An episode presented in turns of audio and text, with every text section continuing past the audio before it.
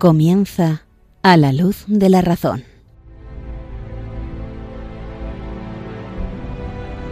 Dirigido por el padre Esteban Medina.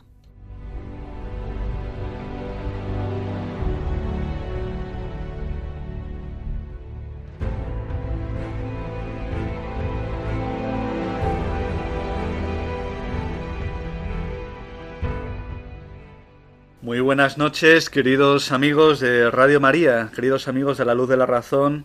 Estamos una noche más. Esta es la última en la que Enrique y yo nos despedimos después de este curso tan interesante donde hemos gozado tanto en vuestra presencia. ¿Qué tal, Enrique? ¿Cómo estás? Pues muy bien, deseando pues eh, finalizar, este, esta serie de programas, pues con este programa que vamos a intentar hacerlo pues como siempre hemos hecho, hablando pues de nuestras tres secciones y despidiéndonos por todo lo alto. Pues así es, así es. Ha sido un placer estar con vosotros, ya nos despediremos, pero bueno, ya anunciamos que este es el último programa. Y como siempre, pues decía Enrique que el programa consta de tres secciones. En la primera terminaremos la sección que vimos el programa anterior, donde veíamos la importancia del lenguaje y cómo el lenguaje se puede convertir en un instrumento de manipulación de masas. Un instrumento que nos manipula a ti y a mí.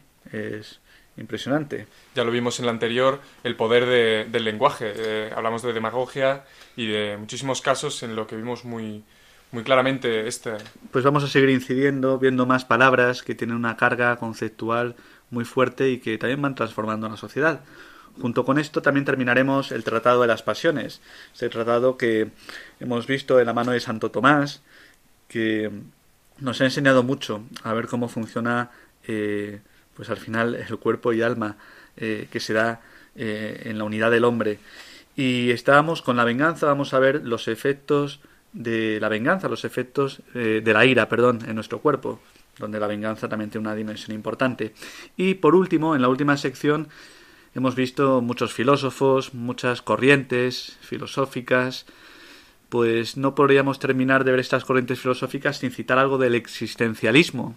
Existencialismo que está en las costumbres, en el cine, en la mentalidad, y para ello nos acercaremos pues muy restrictivamente, muy someramente a un autor llamado Sartre, que ha influido mucho en la concepción de la realidad, en la concepción que tenemos eh, todos los hombres sobre lo que las cosas son. Pues esto es lo que vamos a ver, Enrique. Pues pongamos un poco de música como siempre y vamos a por ello.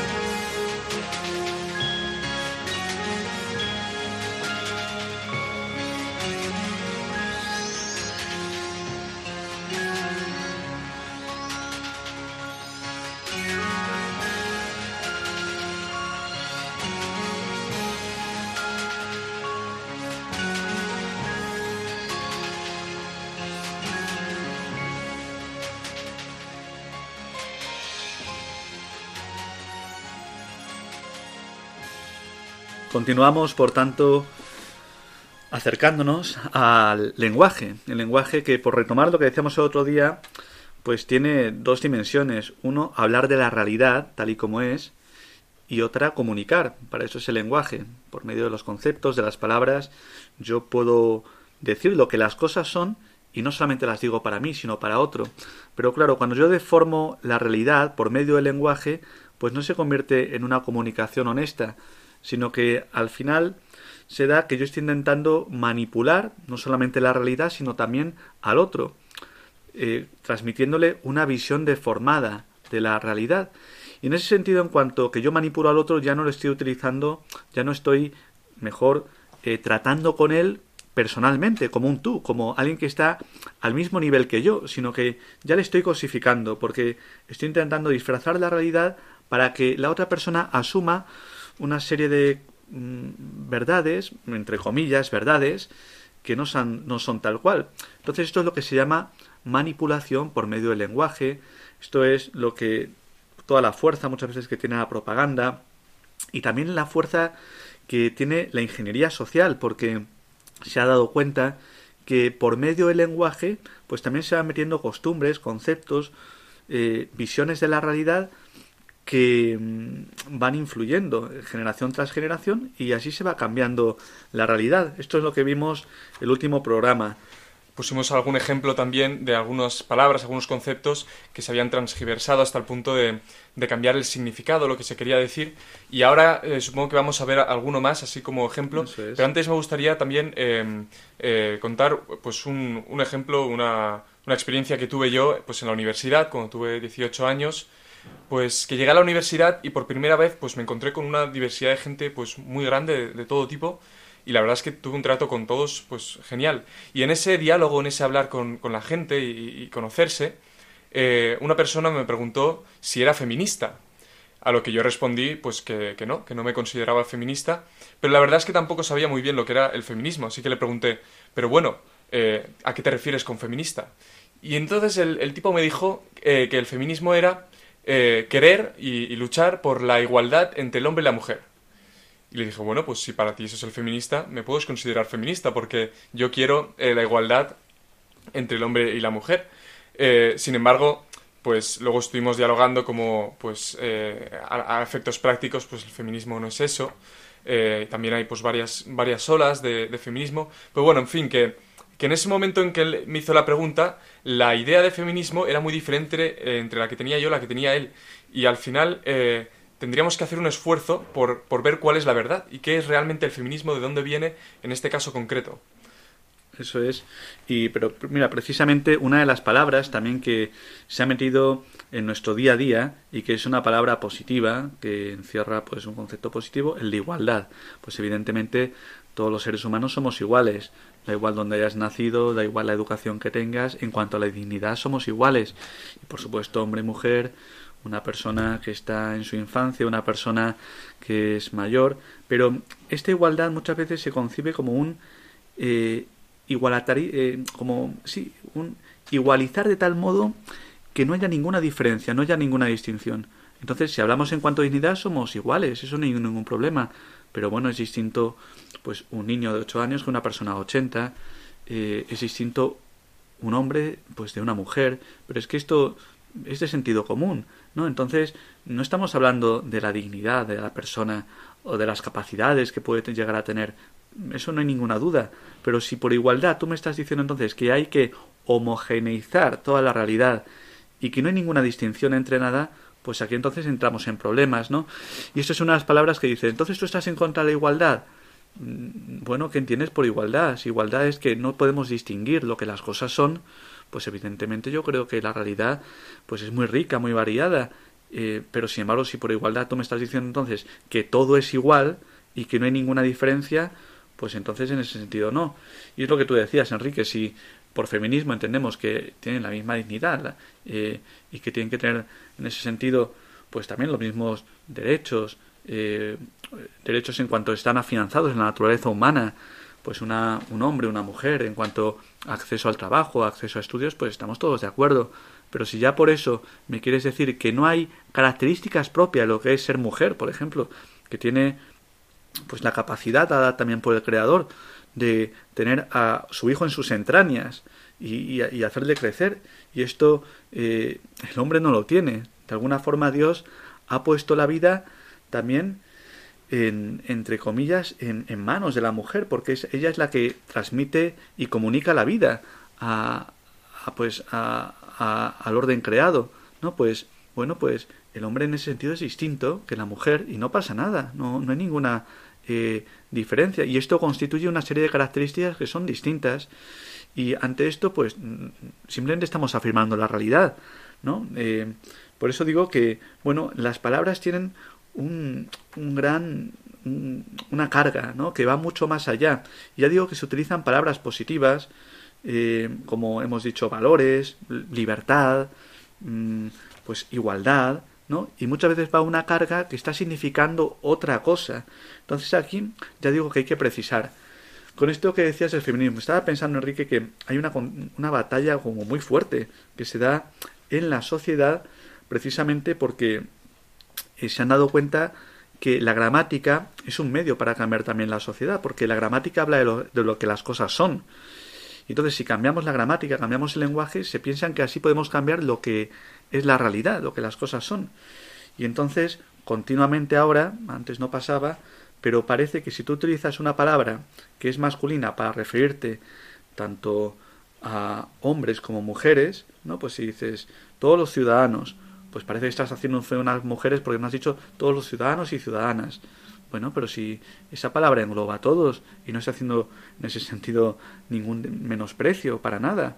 Eh, o todos los estudiantes, ¿no? Pues parece ya entonces que tienes que decir estudiantes y, estudiantas. Mira, esta no pasa nada, todo está englobado en el, eh, en ese sentido, en el género masculino, pero igual que también eh, entonces, lo que es positivo, enseguida hacen una batalla, ¿no? Hay que decirlo también en femenino. Y no hay ningún problema, pero es que no pasa nada. Se creen que así, manipulando el lenguaje, se puede manipular la realidad y en el fondo ir contra una idea masculina que es negativa. Aquí se repite lo que hemos hablado en otros programas del maniqueísmo, ¿no? Cuando detrás de mucho feminismo, si tú me entiendes por feminismo una igualdad del hombre y la mujer en cuanto a la dignidad, perfecto. Pero si tú me estás diciendo entonces que hay que mm, de alguna forma tener una percepción negativa de lo que es el hombre, entonces el patriarcado es malo, el patriarcado en cuanto que procede del padre, parece que ser padre o ser eh, varón pues ya lleva una carga negativa, pues no, hay una complementariedad entre el hombre y la mujer, entonces en ese sentido hay que tener un cuidado. Y ya digo que se utiliza mucho esta, esta mm, batalla por la gramática, porque evidentemente ya digo que pues tú puedes decir cristianos y cristianas, no hay problema, pero, por ejemplo, para palabras que tienen una connotación negativa, pues e, ellas no están en la estas no están en la batalla, ¿no? Si tú, no dices terroristas y terroristas, ¿no? O fascistas y fascistas, no, esto como que no interesa hacer la batalla por estas palabras, ¿no? Pero sin embargo aquellas que tienen una connotación positiva, pues como ya digo, estudiantes, ciudadanos, lectores, oyentes, que indican una forma masculina del lenguaje, pues parece que se está haciendo de menos y no tiene nada que ver. ¿no? Eh, simplemente engloba lo que es la humanidad. La humanidad, precisamente, humanidad también es, en el sentido, la, ¿no? Pues de una forma eh, general femenina, y no pasa nada. Eh, pero entonces ya digo que se va deformando el lenguaje por querer construir una nueva sociedad, transformarla, se va deformando el lenguaje y vamos hablando de una forma distinta. Y el problema es cuando hablamos de una forma distinta y cambiamos la realidad. Ese es el gran problema. Y aparte de intentar este intento de cambiar el género, ¿no? que a veces hay que inventarse palabras porque uno no sabe cómo decirlo en femenino, también eh, eh, vemos como toda esta ideología apunta también a un género neutro, que consiste en poner pues una X en vez de, la A o la E. Y, vemos aquí como todo, eh, todo implica no distinguir entre lo masculino y lo femenino y que sea todo neutro, que sea todo igual en ese sentido, pero hasta el punto de mezclar eh, algo tan claro como es eh, un hombre y una mujer, ¿no? Y, intentando cambiar el lenguaje hacia lo neutro, intentarán también cambiar eh, a la sociedad, a los jóvenes, para que no se sientan ni hombres ni mujeres, que se sientan algo como neutro, una especie de anfibio o no sé cómo sabría decirlo. Sí, sí, sí, es verdad, algo, ¿no? Lo has escrito bien, algo neutro, algo que no, que no distingue en ese sentido por su corporeidad aquello que es. Y, esto pasa, o sea, estoy acordando, pues en vez de, en muchos países ya pasa, ¿no? Que ya no se puede hablar de leche materna porque parece entonces que estás discriminando, cuando, bueno, la leche eh, también que alimenta en ese sentido a los niños recién nacidos, pues procede de la madre, porque tiene esa capacidad. Y, y, es que esto está basado en la realidad, es que lo siento, no, no, se trata de quién tiene razón, sino miremos la realidad tal y como es. Entonces, es leche que procede de la madre, por tanto, leche materna. Entonces, ahora hacemos un esfuerzo con el lenguaje y no se puede hablar de leche materna porque si no es una discriminación. Lo mismo cuando pues sale padre o madre, ¿no? Pues no, ya no hay que poner padre o madre, hay que decir progenitor 1 y progenitor 2. Bueno, pero es que mm, todo aquel que ha nacido, ha nacido pues también mm, al final por la influencia de pues un ser humano con una dimensión eh, masculina y, un ser humano con una dimensión femenina, un hombre y una mujer, un padre y una madre. Es esto es de orden natural, es que todos, queramos o no, eh, hace falta estos dos componentes, ¿no? Eh, que están inscritos incluso genéticamente. Y, y entonces, claro, ya digo que borrando, difuminando estas diferencias, ¿no? y homogenizando con un igualitarismo, como si no hubiera ninguna distinción, pues queremos cambiar la realidad. Y la mejor forma de cambiar la realidad es cambiar el lenguaje para que también nuestras ideas cambien, para que nosotros no sepamos hablar de lo que las cosas son. Entonces esto lo vemos muy claro, ¿no? Pues ya digo, un progenitor 1, progenitor 2, hablar de leche materna, eh, etcétera. Y, son formas mm, como ciegas, como absolutas, eh, irracionales, pues de cambiar la realidad, con sobre todo el, la palabra también discriminación a ver si por discriminación estás diciendo que una persona, pues no sé, no tiene un derecho a estudiar, a trabajar, bueno, pues todos estamos en contra de, una discriminación racial, evidentemente, porque partimos de la misma naturaleza. Si es que en esto no hay ningún problema, pero si discriminación es ya que tú no puedes hacer un juicio moral de lo que está bien y lo que está mal, entonces ya que estás discriminando, hombre, no estoy discriminando, eh, simplemente se haciendo un juicio de lo que las cosas son. Es que me estás discriminando si dices que esto está mal o que esto no es conforme. Lo siento, pero es que esto es la realidad. Eh, entonces, claro, con esta palabra ya como eh, discriminación, pues muchas veces nos quedamos como totalmente em, sin carácter para afrontarlo, sin fortaleza, sin valentía. Parece que mm, pasa una apisonadora a través nuestro y, y no podemos entonces ya argumentar, ¿no? Porque es que eh, son comportamientos discriminatorios. No, si todos tenemos, ya digo, la misma dignidad, eh, los mismos derechos en cuanto que están basados en la naturaleza humana, pero por discriminación no me digas entonces que no hay bien y que no hay mal. Esto por el tema de la discriminación. Hablamos otro día de la tolerancia. La tolerancia es lo mismo parece que la tolerancia hay que defender la ultranza y la tolerancia, último término, es decir que tú no puedes creer en nada absoluto. Si tú crees en Dios, en un Dios que dices, mira, para mí esta es la verdad, entonces ya no eres tolerante. Pues bueno, hay que plantearse estas palabras, porque ya digo que cuando se utilizan esas palabras, ¿no? Tolerancia, discriminación, tal, eh, pues nos entra como un miedo a, a ser tachados de intolerantes, de en sentido que mm, estamos también siendo como, entre comillas, mm, pues eh, afirmando nuestra opinión por encima de las otros sin tener en cuenta como a, los otros. Parece que en, ese sentido tenemos una visión totalitaria de la realidad y no es así. Se trata de hablar de la realidad tal y como es y el lenguaje habla de ello. Por eso digo que, que, tenemos que hablar con libertad al final, lo que las cosas son. Y hablemos, hablemos, pero conforme a la realidad, no intentemos deformar la realidad. Y es que si hablamos de lo que las cosas son, es la única forma para que haya un diálogo. Si no, no podemos hablar en diálogo, si no se manipula, es lo que decíamos al principio. El lenguaje habla de lo que las cosas son para comunicarlas y en ese sentido da lugar a un diálogo, a un entenderse. Pero si ya no hablamos de la realidad tal y como es, no nos vamos a entender, porque cada uno va a querer hacer una realidad a su medida y entonces no nos vamos a entender, es imposible, no va a haber comunicación entre los hombres. Por eso es tan importante, ¿no? Pues sí, Esteban, y ya veremos pues todo esto hacia dónde nos lleva en un futuro y, simplemente pues mandar el mensaje de, de, la importancia, así como conclusión, de cuidar el lenguaje para expresar la verdad y no utilizar el lenguaje como un arma potente que lo es para intentar manipular a los demás y en ese sentido vivir en la mentira, porque al final eso nos va a hacer gente muy poco noble, gente que no ame la verdad, que no busque la verdad, que esté eh, constantemente buscando pues intereses propios. Así que ojalá pues aprendamos todos a usar bien el lenguaje, a ser sinceros y cuidar este aspecto. Para terminar estaba recordando precisamente la frase del Evangelio del Señor, la verdad os hará libres. Y precisamente cuando un lenguaje es respetuoso con la realidad y manifiesta lo que las cosas son, manifiesta la verdad, al final hay una libertad entre los hombres y no caemos en un despotismo, en una manipulación eh, y en una ideologización también de, de todo. Bueno, lo dejamos aquí, queridos amigos, un poquito de música y continuamos.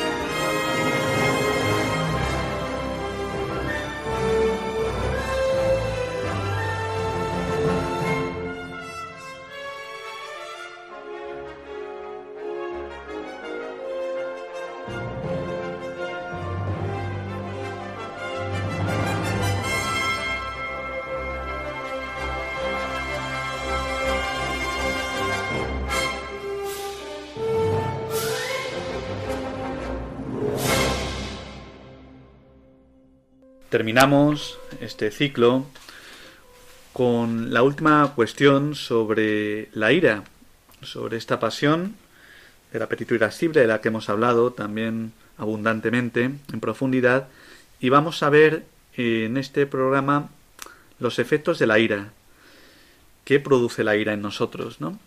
Y acuérdense que la ira era ante un mal presente que yo tengo la esperanza de erradicarlo un mal que muchas veces es infligido por una persona y que yo lo concibo como algo injusto. Entonces, para quitar esta injusticia tengo que vengarla, ¿no? Y, y la forma de vengarla es, pues, afrontar ese mal y vencerlo, ¿no? Y por eso, pues, muchas veces, pues, habla Santo Tomás precisamente de como eso, ese deseo de vengar el mal para vencerlo de alguna forma. Y, y muchas veces, pues, está unido también a, aquel que me ha infligido el mal. Vimos las causas el último programa, que, muchas veces cuanto más personal es el mal, eh, pues más nos hiere. ¿no? Em, y ahora vamos a ver los efectos. Eh, una de las cosas que produce la ira es cierto gozo, cierta delectación. Es curioso, porque es, aunque la causa es una tristeza, pero como tenemos esperanza de quitarnos ese mal, ¿no? pues uno actúa contra el mal, pues produce cierto gozo. Incluso la venganza, que es una consecuencia, también de ello, pues también produce cierto placer, eh, cierto gozo, ¿no? Ante una injuria recibida, que me contrista, que me entristece, ¿no? ante una ofensa que he recibido, que esto me entristece, pues el deseo de vengarla, incluso llevarlo a cabo, aunque ya veremos en la moralidad, que pues muchas veces, eh, como hablábamos otras veces, hay que ver que es algo racionable, racional, que sea conforme al bien, pues hay que ver cómo se da esto. Pero lo que es cierto que por el deseo de poner remedio ante este mal que me contrista, ante esta injuria, si ha sido de alguien, pues el remedio de la venganza, de vengar este mal, produce cierto placer, cierto gozo. Si no produjera este placer, pues en cierto sentido nadie se vengaría, ¿no? Eh, es verdad que, pues eso, a priori, eh, o, o, de primeras, cuando produces la venganza, pues seguro que hay cierta satisfacción, ¿no? Te sientes como que, qué es lo que le corresponde, ¿no? Mm. Pero, pero bueno, en el caso de la venganza, sobre todo pues cuando, en el mal sentido de la, de la palabra, pues, pues sabemos que, que, la venganza al final no te está liberando de nada, te está eh, esclavizando más y al final pues es un pecado. Claro, si esa venganza eh, primero eh, no es ante una injusticia, sino que es ante una justicia y es únicamente tú te dejas llevar por la pasión de la venganza y no es algo razonable o no es conforme a la caridad, pues evidentemente entonces estamos en un vicio. Eh, aquí ya digo que Santo Tomás, bueno, pues siempre, si es conforme a la razón y por tanto conforme a, a lo que Dios nos ha dicho, que al final el motor es la caridad, pues bueno, en ese sentido no está mal, pero es cierto que las pasiones funcionan así, ¿no? Cuando uno recibe una ofensa, pues quiere salir de ella como vengándola porque piensa que es injusto, entonces quiere quitar esa injusticia y eso es lo que mueve, ¿no? Pues eh, no sé, eh, se ve a lo mejor más claramente en un partido de fútbol, ¿no? Pues hay como si te meten un gol deseas vengar como de alguna forma y eh, además si ha sido injusto pues deseas vengarlo pues metiendo otro gol, ¿no? y esto pues te enciende también como en una ira, ¿no? De querer pues hacer como una justicia para al final eh, ganar el partido, por decirlo de alguna forma. O cuando te van ganando 10 a 0, que al final del partido quedan 10 minutos y dices, bueno, al menos vamos a meter un gol para, para intentar enmendar un poco este resultado tan desastroso, ¿no? Claro. Y vendría a ser eso. Vamos a ver em, muy fenomenológicamente lo que son los efectos, ¿no? Los, los fenómenos que aparecen cuando eh, se da la ira. Eh, ya digo que produce cierta electación, cierto placer, cierto gozo. Pero fíjate, dice eh, San Gregorio que estos efectos sobre todo es una efervescencia en el corazón, ¿no? Como que el corazón de alguna forma arde, ¿no? Está efervescente, bulle. Y, y, habla de estos efectos, dice, inflamado por los estímulos de la ira, el corazón palpita, ¿no? Pues empieza a latir más rápido. El cuerpo tiembla. Una persona que está muy iracunda, pues incluso muchas veces puede tener, eh, por, ser una pasión, y la pasión, lo propio de la pasión precisamente es el cambio en el cuerpo, la transmutación, pues el cuerpo tiembla. Eh, trábase la lengua. Hay gente que está tan iracunda que incluso no puede hablar, ¿no? Que se le salten las palabras, ¿no? Pues tú lo ves cuando hay una persona incluso que por desgracia se pelea con otra, pues es que le, eh, le tiembla el cuerpo, se le traba la lengua.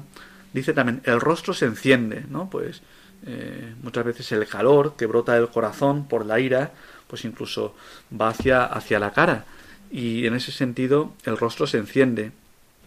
Se vuelven torpo, torpos los ojos, ¿no? Pues también eh, la mirada está en una se vuelven torvos, ¿por qué? Porque está como atacando, está defendiéndose, está en una, en una actitud de batalla, ¿no? Se vuelven torvos los ojos. Y de ningún modo se reconoce a los conocidos, a los amigos, en el sentido de que, bueno, pues parece que aquel que te ha infligido la injuria, pues ya no lo ves tanto como conocido, como amigo. Eh, con la boca forma sonidos, pero el sentido ignora lo que habla. Bueno, pues son distintos eh, distintos efectos que produce la ira en nosotros. Pero yo digo que sobre todo, dice Santo Tomás, que es como un calor en el cuerpo que, que, lo llena todo, ¿no? Y que entonces se manifiesta en la mirada, en la palabra, en, eh, en los gestos, eh, cómo se enrojece también la, la cara, eh, cómo nos movemos, cómo el corazón palpita, es como un calor, ¿no? Que esto es como un efecto propio de la ira. Esperemos que, la las personas que nos estén escuchando no hayan tenido esta experiencia muy a menudo, pero sí que al menos alguna vez en la vida todos hemos tenido experiencia y la verdad es que es muy acertado Santo Tomás en su descripción porque si todo lo que, lo que va describiendo pues lo hemos experimentado todos y, y, esa trabarse, ese encenderse, la verdad es que es muy, muy acertado. Sí, sí, sí, la verdad que es un psicólogo muy grande.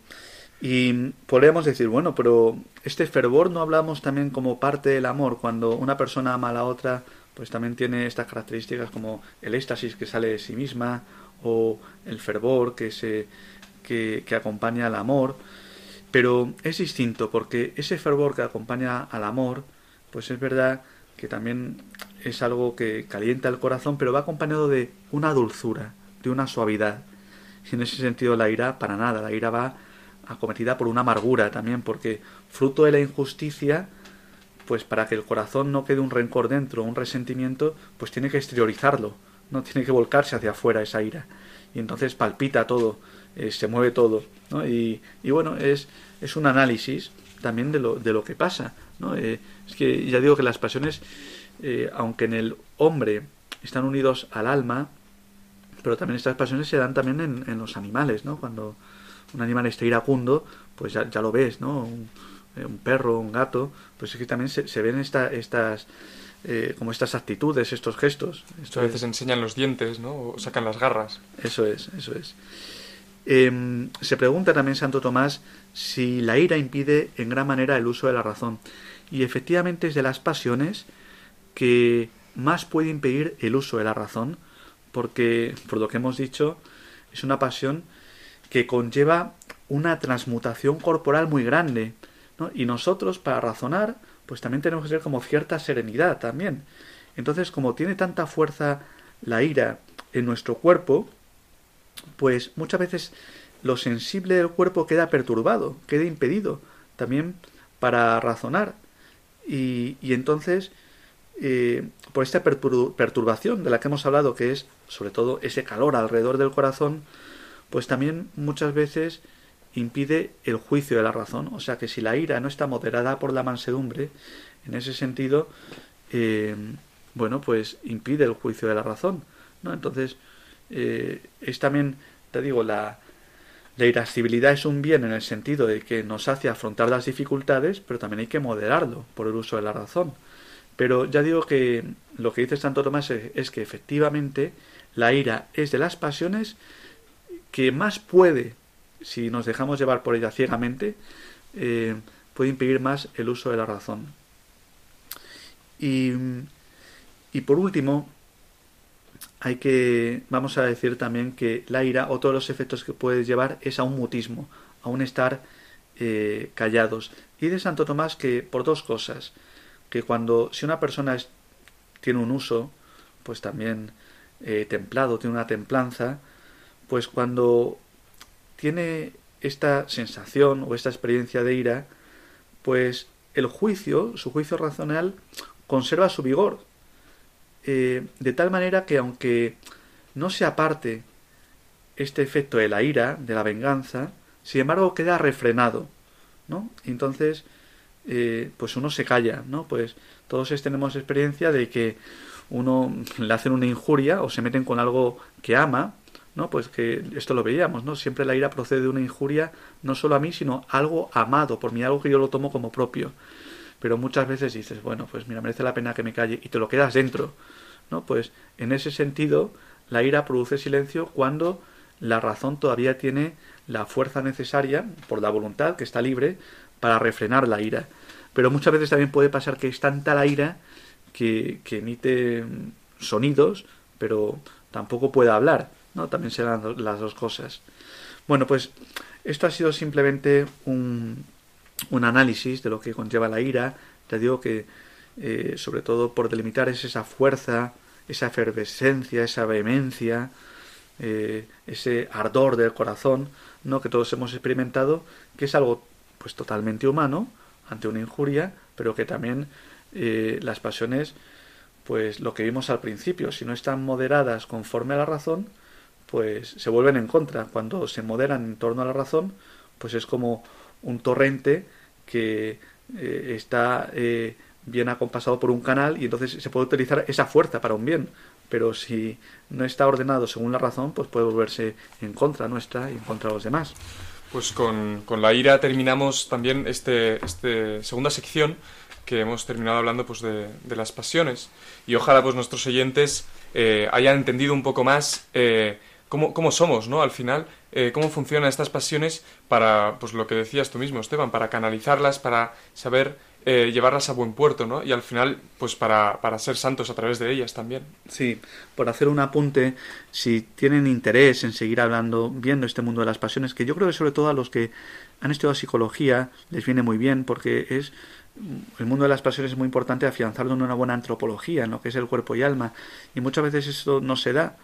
Pues yo les recomiendo que vayan a la prima secunde de Santo Tomás, ¿no? la primera parte de la segunda parte, y, allí, en, entre la cuestión 22 y la 48, pues ahí está el Tratado de las Pasiones, que este año es lo que hemos visto, ¿no? Pues ya pueden decir, se han escuchado eh, periódicamente este programa de Radio María, que han visto el Tratado de las Pasiones y que seguramente habrán aprendido mucho, como Enrique y yo, de Santo Tomás, de ver cómo sean estas pasiones, estas emociones en cada uno de nosotros. Pues muy bien, Esteban. Despedimos también esta sección con un poco de música y pasamos ya a la tercera.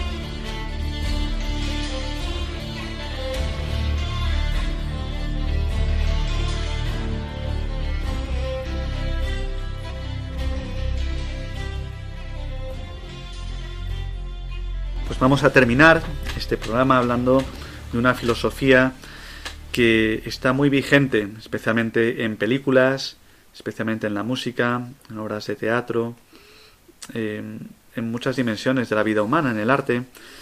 Y esta es el existencialismo. El existencialismo no se puede delimitar conceptualmente, no se puede decir que es una filosofía homogénea o unitaria, pero sí que podemos hablar como una línea de pensamiento, una corriente filosófica que eh, está en pleno corazón del siglo XX y que reacciona frente a todos los idealismos, positivismos como vimos en otras sesiones, por ejemplo cuando hablamos de Hegel, ¿no? pues un mundo en ese sentido idealizado, que yo entiendo una idea y queda todo delimitado perfectamente, pues ante eso hay una reacción que es el existencialismo.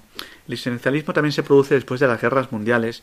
Entonces, en un periodo donde las grandes ideas parecían que iban a ser salvadoras, ¿no? Pues pensemos en el comunismo, en el nazismo, en los fascismos, pues había como un orden que se pensaba que iba a dar eh, la plenitud al género humano, pues llevó a una serie de desastres como nunca se habían dado en la historia.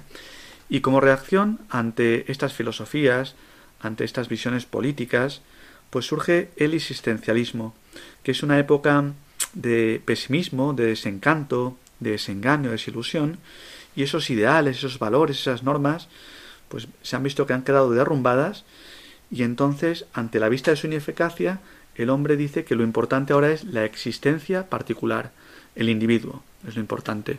Frente a estas visiones como más grandilocuentes de la historia, de la realidad, pues hay que ir al individuo, a la existencia. Y al final, bueno, cada uno de nosotros somos un anhelo de libertad, un anhelo de vida. Pues ya digo que es una reacción ante esto. Tiene algo que ver también con lo que vimos un poquito, ¿no? Con Nietzsche por ese vitalismo, como ese enfrentamiento ante la razón. Esto también se da en el existencialismo, ¿no? Eh, porque queda al margen también de toda objetividad, de toda conceptualización, más allá de lo abstracto, de lo lógico, pues lo importante es la esfera de lo existencial, de lo que yo vivo, de mi proyecto, de la libertad. Y entonces entran en filosofías que van mucho sobre un, hacer un análisis de lo que es lo problemático respecto a la existencia humana, lo paradójico, y sobre todo que intentan huir de la racionalidad. Pues este es el ámbito del existencialismo, y aunque hay muchos mm, eh, autores en torno a esta corriente filosófica como Jaspers, como Heidegger, como Marcel, también pensadores españoles, pensemos en un Unamuno, pues vamos a hablar de Sartre. Sartre que es conocido por obras como eh, La náusea eh, o El ser y la nada, y que también ha marcado la modernidad para Sartre la existencia es algo cerrado sobre sí mismo. Él entiende que no hay una trascendencia, no hay algo más allá de lo que es el hombre. Y esta existencia se mueve pues entre el ateísmo y el nihilismo. Para lo importante es entender que hay que sacar las consecuencias. Si no existe Dios, pues tampoco existe la naturaleza de las cosas. Nosotros somos seres pues volcados hacia un proyecto y en último término hacia la nada. Somos libertades absolutas. Eh, él distingue lo que hay en el mundo entre dos conceptos. Voy a pasar rápidamente por esto, pero lo que es él en sí y lo que es el para sí. El en sí es todo lo que existe en la realidad, pues todo lo que es fáctico, todo lo que aparece, y el para sí es el hombre, que tiene una conciencia sobre sí. Y esto es lo que, como la gran distinción en, en Sartre, que también coge mucho de autores anteriores. Pero ante esto, él entiende que el hombre, ese hombre que es un en sí, porque tiene conciencia, porque puede reflexionar sobre sí mismo, pues es una existencia arrojada a la nada. Para él el hombre es un proyecto. Él habla del hombre como una pasión inútil. ¿Por qué? Porque es una libertad absoluta y en esa libertad se da a sí mismo la esencia. Eh, para Sartre, la existencia está anterior a la esencia. Existencia es lo que las cosas son. Eh, perdón, que las cosas existan, y la esencia es la naturaleza, pues para él el hombre no tiene una naturaleza. La naturaleza se la, da a sí mismo por su libertad. Eh, por las decisiones que toma, él configura su naturaleza. Él es lo que quiere ser. Eh, existe, somos existencias dotadas de libertad, de una libertad absoluta que nadie nos puede negar. Y esa libertad absoluta nos hace ser aquello que queramos ser, pero no hay una naturaleza anterior eh, no hay una esencia. El hombre es un proyecto que, mm, por su decisión libre, pues va hacia algo. Y en este sentido se mueve entre una, un abandono, una angustia, un nihilismo. Esto es lo más importante. Eh, me estaba acordando también ahora, porque así conceptualmente a veces cuesta un poco de, comprender, pero para que los oyentes vean eh, lo que conlleva ¿no? este pensamiento, si te, si, te, dejas llevar por él, estaba pensando en el testimonio de Kiko Orgüello, precisamente, eh, pues una persona cristiana que nació en una familia cristiana. Sin embargo, eh, pues en la juventud, leyendo precisamente a Sartre y entre otros filósofos, em, perdió la fe. Él, lo explicaba así como que dice que se le puso como un muro de cemento entre la tierra y el cielo, de forma que, lo cuenta como de una forma claustrofóbica, eh, no podía trascender de ninguna forma leyendo a, Sartre. Y, y, al final, pues gracias a Dios, eh, pues se convirtió a través de, de, la Virgen, etcétera. Pero realmente cuando cuenta esta experiencia, ves el hombre encerrado como en, un, en una especie de, de inmanentismo eh, claustrofóbico, casi. Sí, pues sí, sí, así es. Así es. De hecho, él habla precisamente, esto tiene relación porque viviendo en esta inmanencia, donde no hay una trascendencia, donde no hay un mundo más allá, donde el hombre se hace a sí mismo y está volcado al final hacia un fracaso, pues él dice que la mirada de los demás me objetiva. Y entonces, en cuanto que me objetiva, yo dejo de ser, pues, un sujeto. Eh, pierdo mi libertad. Cuando los demás me miran, me están cosificando. Y si me cosifican, ya me están determinando. Y a él, para él, lo más negativo que hay es una determinación, porque precisamente como él habla de una libertad absoluta, que tenemos un proyecto que somos lo que queremos, y lo importante es la elección y ser lo que uno quiera, cuando uno me mira, pues está pensando algo sobre mí, y eso que está pensando me está cosificando. Y entonces por eso dice Sartre que el infierno son los otros. Entonces él vive aislado, eh, pues en su mundo, y no quiere trato con los demás es lo más contrario también precisamente a algo tan humano como es la amistad, la comunicación, el estar juntos, el hablar.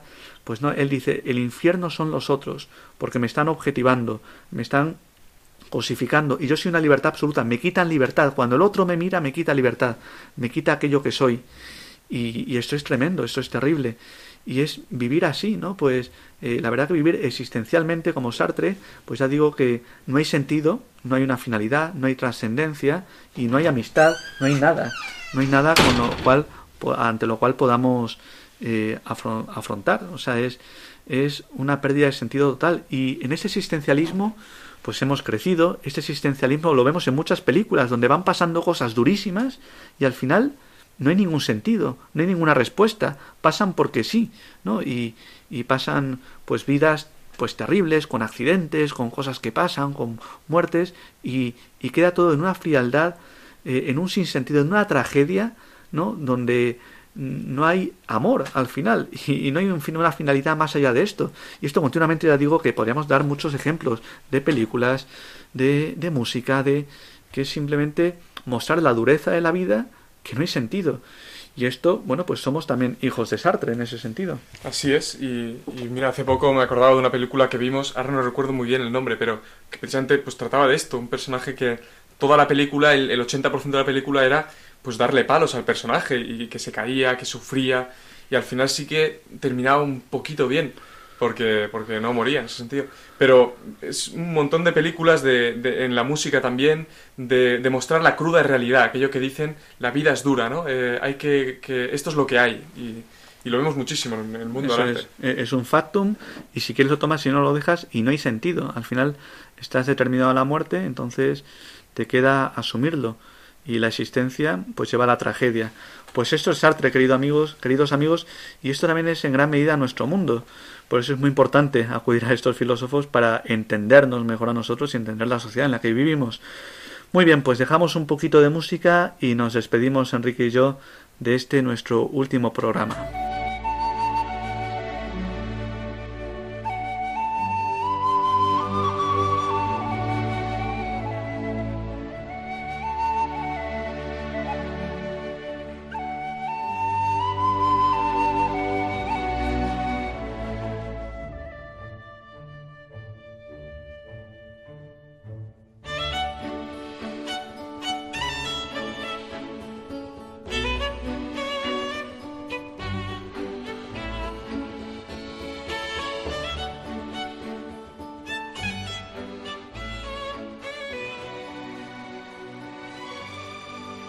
Muy bien, queridos amigos, nos despedimos. Enrique Sagredo y, yo, un servidor, Esteban Medina. Ha sido un placer haber estado este año con vosotros, pero como todo, también tiene su fin. Y nosotros, pues también eh, no podremos continuar con este programa de radio, pero sin duda vendrán gente que también con mucha ilusión pues les podrá hablar de tantas dimensiones de la vida humana a la luz de la razón. Y, y seguro que también podrán seguir conociendo, formándose y ver la realidad con esa belleza también que nos muestra pensar sobre ella a la luz de la razón. Pasamos el testigo, pasamos el relevo entonces a los próximos que vengan, no sabemos quién serán, tal vez serán conocidos nuestros. Eh, y simplemente pues yo también despedirme de todos ustedes. Para mí ha sido pues un enorme placer estar también contigo, Esteban. Y, y he hecho la vista un poco atrás y la verdad que ha pasado volando este año. Eh, ha sido mi primer año de seminario, como, como bien saben. Y la verdad es que a través de este programa y a través también de las asignaturas de filosofía de, del seminario, pues la verdad es que me, me he acercado eh, por primera vez a un mundo fascinante, el mundo del pensamiento, el mundo de la filosofía, ¿no? Realmente eh, espero que también todos ustedes hayan aprendido, igual que yo, eh, un poco a, cómo, a cómo pensar, ¿no? A cómo acercarse a la verdad, ¿no? A través de este gran doctor, Santo Tomás de Aquino, el maestro, sin duda, al que ojalá ustedes cojan mucho cariño. Yo estoy empezando a cogerle también mucho cariño. Así que, pues simplemente agradecerles por estar ahí atrás y escucharnos. Agradecerte también a ti, Esteban, porque eh, creo que ha, quedado todo muy claro y, ha sido todo muy, muy concreto, muy, muy claro. Y, simplemente eso. Qué bien, Enrique. Yo aprovecho también a agradecer a todos los que nos escuchan y también a ti. Sin duda, Enrique, ha sido también muy valioso porque precisamente tus precisiones, tu, ver cómo en la vida se plasma todo lo que decíamos, pues ha sido muy enriquecedor, sin duda. Y esto que decías también, yo creo que lo más importante de la filosofía es que nos fascine. Eh, uno entra en la filosofía cuando encuentra una verdad que hay, en, la cual hay un esplendor, nos fascina, nos quedamos impresionados y vemos que las cosas pues son más profundas de lo que parecen, que hay un pensamiento detrás y que hay mucho que en ese sentido que desarrollar mucho de lo que hablar.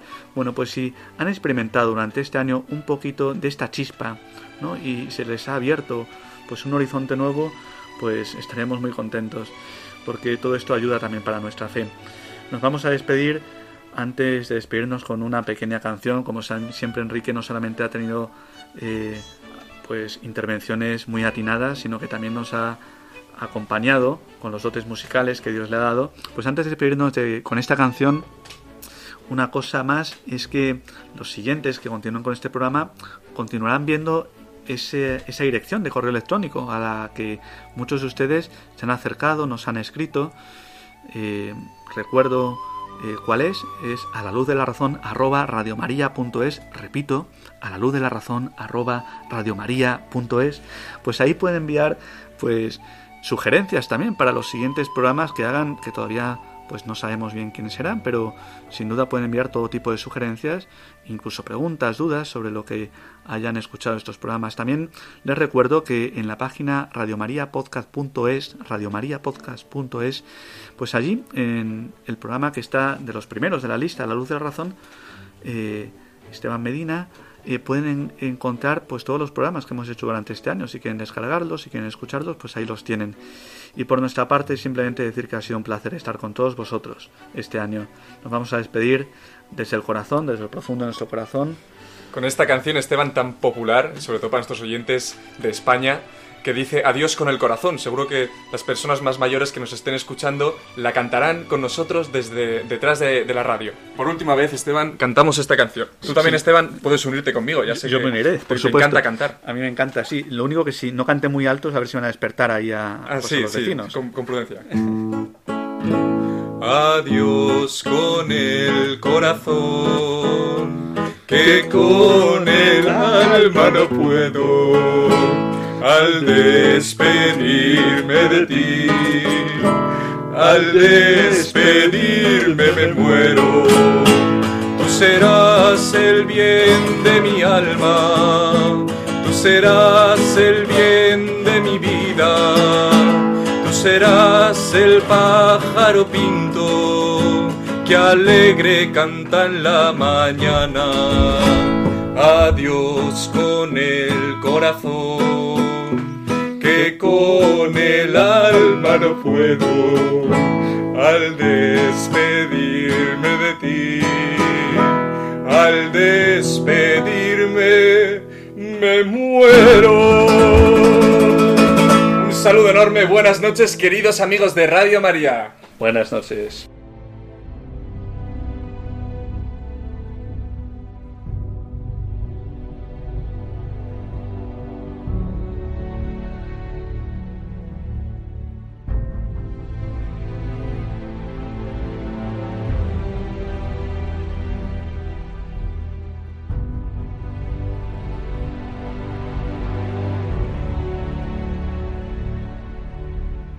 Han escuchado en Radio María A la luz de la razón, dirigido por el Padre Esteban Medina.